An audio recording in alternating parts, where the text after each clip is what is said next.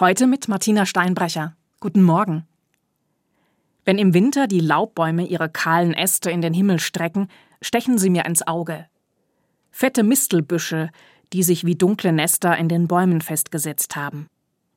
Sie erinnern mich immer an Krebsgeschwüre, die einen gesunden Baum befallen haben. Und sie sind ja auch wirklich Schmarotzer, die eine Wirtspflanze brauchen, um wachsen und gedeihen zu können. Aus dem Baum zieht die Mistel ihre Nährstoffe und alles, was sie zum Leben braucht. In manchen Bäumen hocken ganz viele dieser Parasiten, in anderen, auch wenn sie dicht an dicht stehen, kein einziger. Und die Frage, warum das so ist, bleibt unbeantwortet.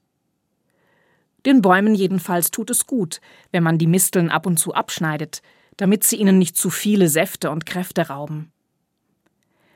In der Adventszeit machen die bedrohlichen Gewächse dann sogar eine wundersame Wandlung durch. Die grünen, schönblättrigen Zweige mit den weißen Beeren dekorieren mit einer roten Samtschleife versehen Fenster und Türen. Küss mich unterm Mistelzweig, singt Andrea Berg und verspricht sich von so einem Kuss ewige Liebe. Und im Comic klettert der Druide Majestix nachts im Mondenschein auf Eichenbäume, um die begehrten Misteln für seinen Zaubertrank zu besorgen, der seinen Galliern übermenschliche Kräfte verleiht. Misteln wurden schon immer auch als Heilpflanzen genutzt.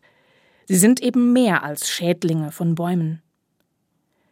Was von weitem bedrohlich aussieht, verliert aus der Nähe betrachtet seinen Schrecken. Was fern liegt, rückt nah. Was Fragen aufwirft, wird fassbar.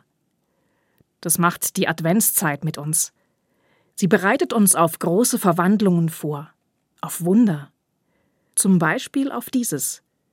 Gott, für viele Menschen weit weg und eine große Unbekannte, kommt als kleines Kind zur Welt, verliert seinen Schrecken, hat menschliche Züge, kommt uns ganz nah, lässt sich herzen und bestaunen, verspricht ewige Liebe und verleiht wunderbare Kräfte.